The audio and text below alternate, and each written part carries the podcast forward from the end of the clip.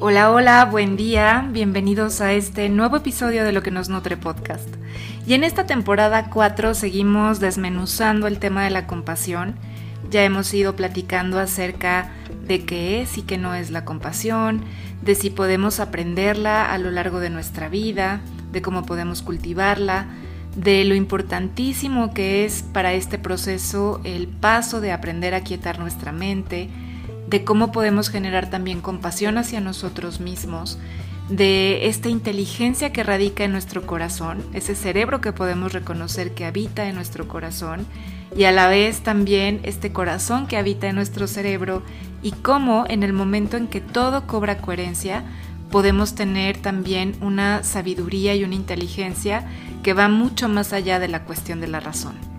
Y como verás todos estos conceptos, mientras más vamos profundizando en ellos, más vamos clarificando que además de ser un concepto importante, es sin duda una práctica que es cada vez más importante integrar a nuestra vida.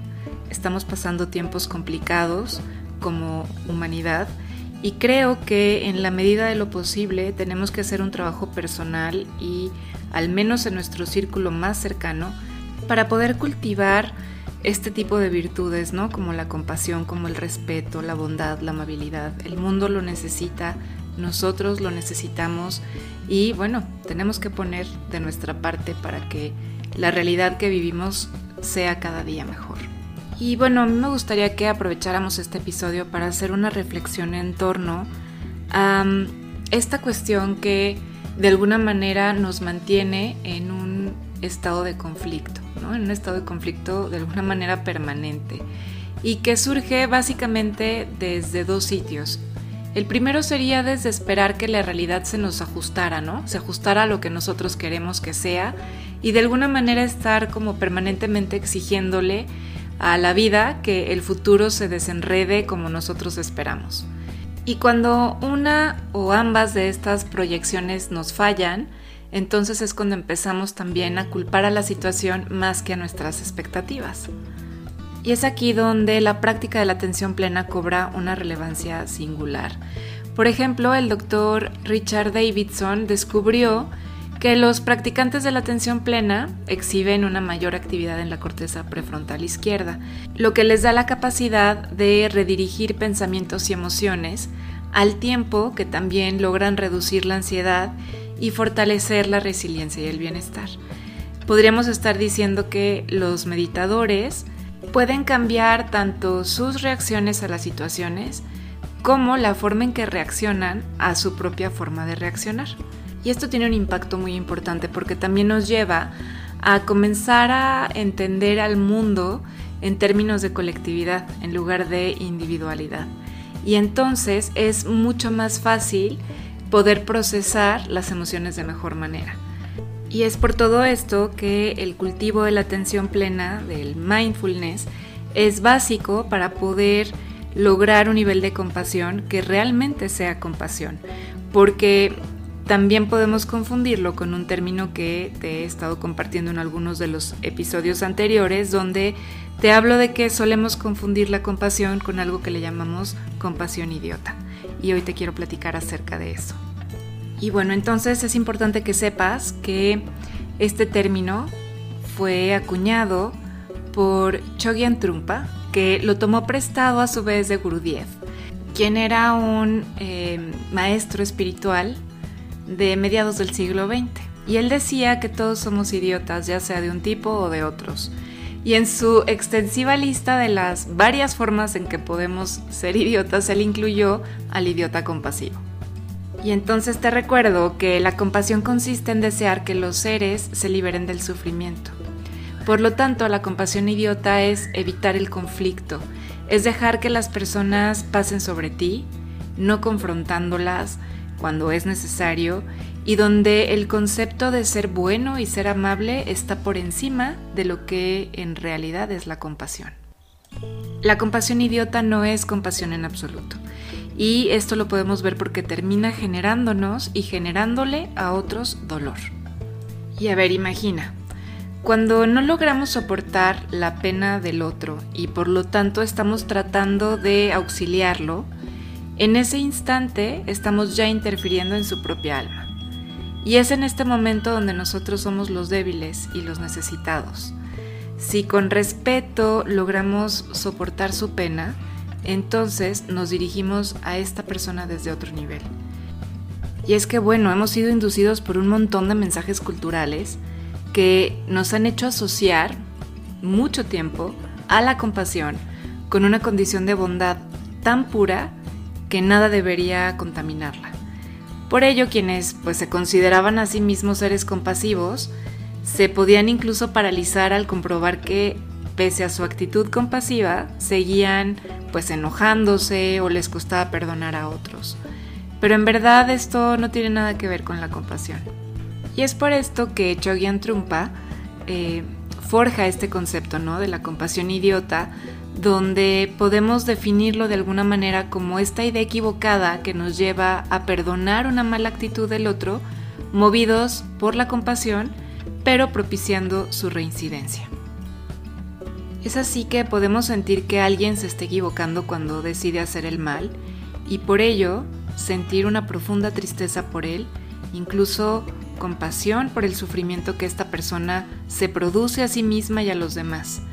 Pero en el momento en que permitimos que los demás hagan cualquier cosa porque nosotros no tenemos el coraje para ponerles un límite, no significa ciertamente ser compasivos. Si una persona es violenta, lo compasivo no es tolerar la agresión, que por lo demás solamente se estará alimentando a sí misma. Y Pema Chodron también escribió acerca de este concepto tan interesante y nos recuerda que ser compasivos no es ser permisivos, no es darle a las personas lo que ellos quieren porque en el fondo nos duele verlos sufrir. Y a ver, intentemos pensarlo en estos términos. Si yo ayudo al otro porque no puedo verlo sufrir, en realidad lo estoy haciendo para aliviar mi propio dolor más que para ayudar a los otros.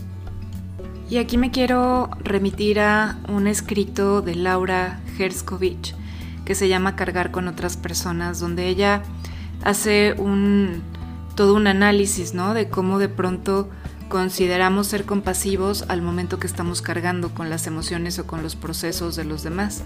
Y bueno, ella pone algunas claves que me parecen muy importantes. Por ejemplo, reflexionar que cuando nos sentimos responsables de los otros, cuando nos hacemos cargo de sus estados de ánimo y queremos cambiarlos, no los estamos respetando. Y bueno, esto excluye por supuesto algunas etapas de la vida como la infancia o las personas mayores o las personas que están enfermas que de alguna manera, bueno, dependen, ¿no? Dependen de alguien más.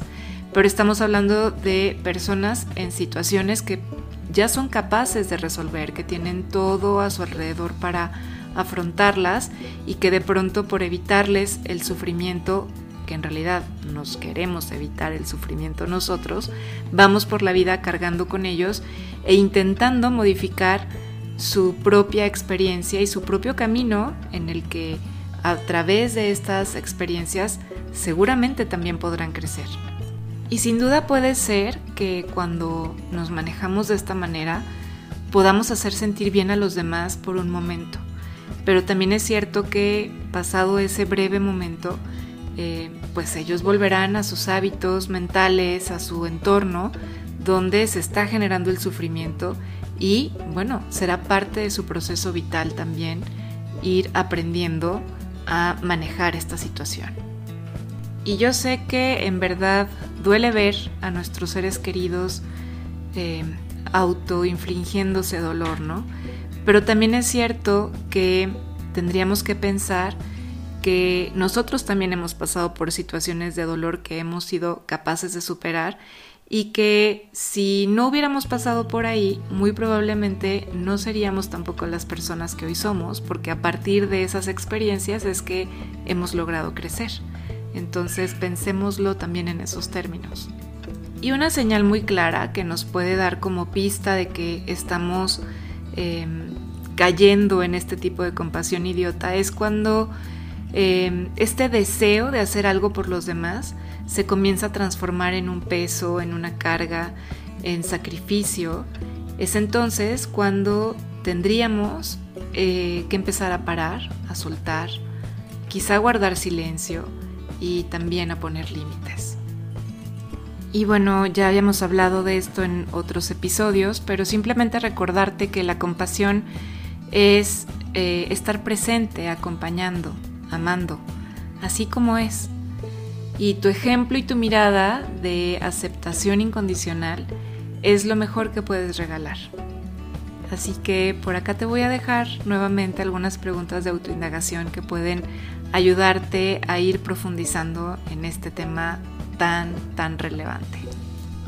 Y la primera pregunta para esta semana sería una invitación a que describas alguna situación en tu vida en la que no has sabido poner límites por miedo a ver sufrir a esa otra persona. Y la siguiente es, en tu vida actual, ¿ante qué personas sientes que puedes desplegar una mayor compasión? Aceptándolo tal y como es y estando presente sin juzgar. Pues bien, pasemos ahora a las claves de este episodio. Y la primera sería recordarte que permitir que los demás hagan cualquier cosa porque nosotros no tenemos el coraje suficiente para ponerles un límite, no significa ser compasivos. Número 2. Ser compasivos no es ser permisivos. No es darle a la gente lo que ellos quieren porque nos duele verlos sufrir. Porque si en realidad estamos ayudando al otro porque no podemos verlo sufrir, lo que estamos haciendo es, en el fondo, para aliviar nuestro dolor más que para ayudar al otro. Y el tercer punto es que la compasión es simplemente estar presente, acompañando, amando, así como el otro es. Y la clave número cuatro que me parece súper importante es que podríamos decir también que aquellos que son genuinamente compasivos, en realidad no es que se estén pensando en términos de voy a ser compasivo. Simplemente son personas que logran expresarse y comunicarse con mucha honestidad, con mucha empatía y con mucha valentía. Así que pues es también una invitación a que seamos muy cautelosos cuando intentamos ser compasivos de forma consciente porque mientras más hagamos esto, es más probable que terminemos practicando la compasión idiota. Y pues después de toda esta reflexión, que debo ser muy honesta y decirte que a mí me ha costado un tiempo ir profundizando, ir entendiendo, sobre todo ir comprendiendo em, y llevando como al terreno de la vida cotidiana todas estas ideas, conceptos que finalmente se tienen que volver vida. Así que bueno, puede ser que te cueste un poco de trabajo lidiar con estos nuevos conceptos, pero yo te diría que te acerques a ellos con curiosidad, con disposición, con apertura y veas finalmente si a ti te dice algo y crees que puedan tener sentido en tu vida cotidiana. Y con esto pasamos ahora a la propuesta de acción consciente, donde la invitación es a soltar cargas y aceptar. Em, ya hemos visto a lo largo de este episodio lo fácil que es confundir la verdadera compasión con permisividad. Y también sabemos que con frecuencia creemos que estamos ayudando al otro, cargando con lo que le hace sufrir o incluso eh, vamos permitiendo determinadas conductas porque sentimos pues que esa persona está sufriendo mucho y que en todo esto nos estamos colocando en un lugar que en realidad no ayuda pues ni a la persona ni a nosotros mismos. Porque bueno, inconscientemente estamos señalando también que esa persona no puede con lo suyo y que nosotros podemos con todo y esto tampoco es compasión. Así que durante esta semana te quiero invitar a que permanezcas en atención a esos momentos en los que te caches cargando con cosas que no te corresponden o privándote de poner un límite necesario. Y te recuerdo que hay señales muy claras que nos avisan de que estamos atravesando una situación que no está eh, siendo abordada de la mejor forma y estas sensaciones pueden ser como de pesadez, de agobio, incluso de un estado de, de enojo, ¿no? de estar muy irritable. Así que pues también ponte atento, atenta a estas eh, señales que pues dirigen también de alguna manera nuestras acciones. Y si se presentan las notas, te estás dando cuenta que están ahí presentes, puedes hacer una pausa, detenerte y observar. Quizá preguntarte qué es mío y qué es del otro. Mm, ¿Puedo confiar en que el otro puede, sabe y tiene la respuesta para este momento? ¿Y qué sucede si ofrezco la ayuda justa desde mi lugar? Y te recuerdo que siempre se puede poner un límite desde el amor. Y bueno, si te nace y te, te gusta, puedes al final del día ir escribiendo en tu diario estas comprensiones que has ido logrando a través de la experiencia. Y pues bueno, es todo por hoy. Deseo con todo mi corazón que esto que estuvimos platicando hoy le dé mucha luz a tu día a día y pueda ir generando mayores estados de bienestar para ti y para los que amas, porque por supuesto que esa es la intención, ¿no? Estar bien no solamente a nivel individual, sino poder contagiar este bienestar a las personas que, que amamos y que además conviven de manera cercana con nosotros. Deseo que tu práctica traiga muchos momentos de comprensión, de lucidez y que redunden en, un bienestar profundo para ti y los tuyos.